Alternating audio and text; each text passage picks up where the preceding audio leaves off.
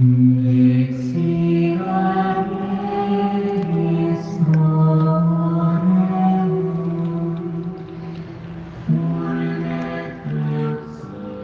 cuaresma es tiempo para entender que la fe es seguir a Dios, que creer es seguir los caminos de Dios. Cuando me confieso creyente y me confieso creyente cristiano, estoy aceptando que no es Dios quien camina mi camino, que soy yo quien camino el camino de Dios. La diferencia es muy grande. Todavía seguimos a veces con las prepotencias de entender que son los demás los que deben seguirnos e ir detrás, que deben ser los demás los que hagan lo que yo les digo que hagan y por eso a veces nos cuesta creer. Por eso a veces nos cuesta la fe. La fe es entender que Dios me ofrece un camino, que Dios me promete un camino y una bendición en sus caminos, que Dios me hace promesas de presencia continua, de acompañamiento continuo, de gracia y de fuerza continuas en la vida mía cuando yo opto por seguir su camino. Es muy interesante porque en el Nuevo Testamento, en el libro de los Hechos de los Apóstoles, cuando Saulo empieza a perseguir a los cristianos, llama a los de ese camino perseguía a los de ese camino. Cuando hoy escuchamos este texto de la primera lectura y entendemos desde ahí, desde el Deuteronomio, cómo Dios le pide a los israelitas, después de sacarlos de la esclavitud en Egipto, les pide que caminen el camino de Él porque si no caminan el camino que Dios les está ofreciendo, muy seguramente regresarán a Egipto o a muchos otros Egiptos, es decir, regresarán a esclavitudes.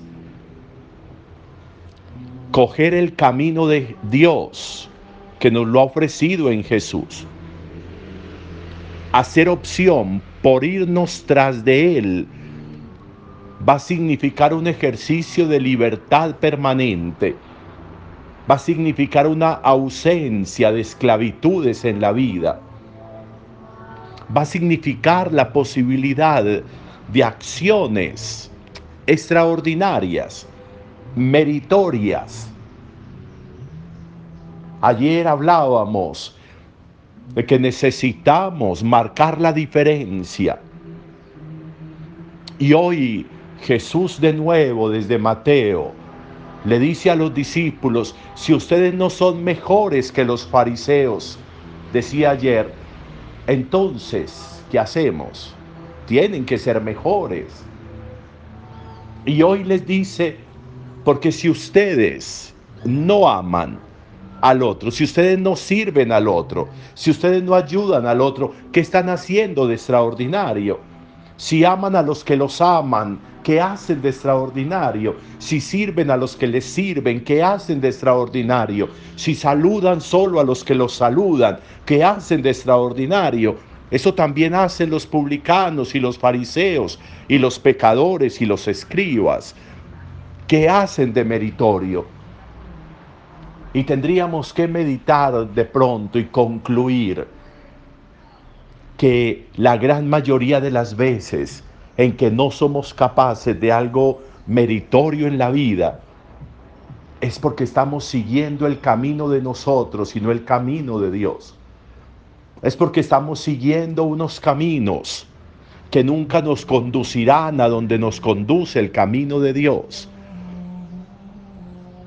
Opten por mi camino, les dice hoy caminen mi camino, recorran mi camino, recorran mi sendero. Mi vida por donde va hoy, a dónde visualizo que llegará. La vida mía por los caminos que está recorriendo hoy, a dónde me imagino que podría llegar. ¿Cuál puede ser el punto de llegada de esta vida mía por estos caminos o por este camino que estoy caminando hoy? Podría ser interesante un ejercicio de, visualización. ¿A dónde llegaré si sigo por donde voy? ¿A dónde llegaré si sigo por el camino que estoy caminando?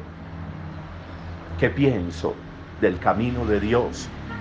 ¿Qué pienso de seguir el camino que Él me ofrece? ¿Qué pienso de ser creyente? Porque recorro el camino que Dios me ofrece. Y para nosotros, ese camino se llama Jesús. Por eso el mismo Jesús nos dijo, yo soy el camino y la verdad y la vida. Interesante también hoy una reflexión en torno a esto. Cuaresma es optar por el camino de Dios. Un buen día para todos.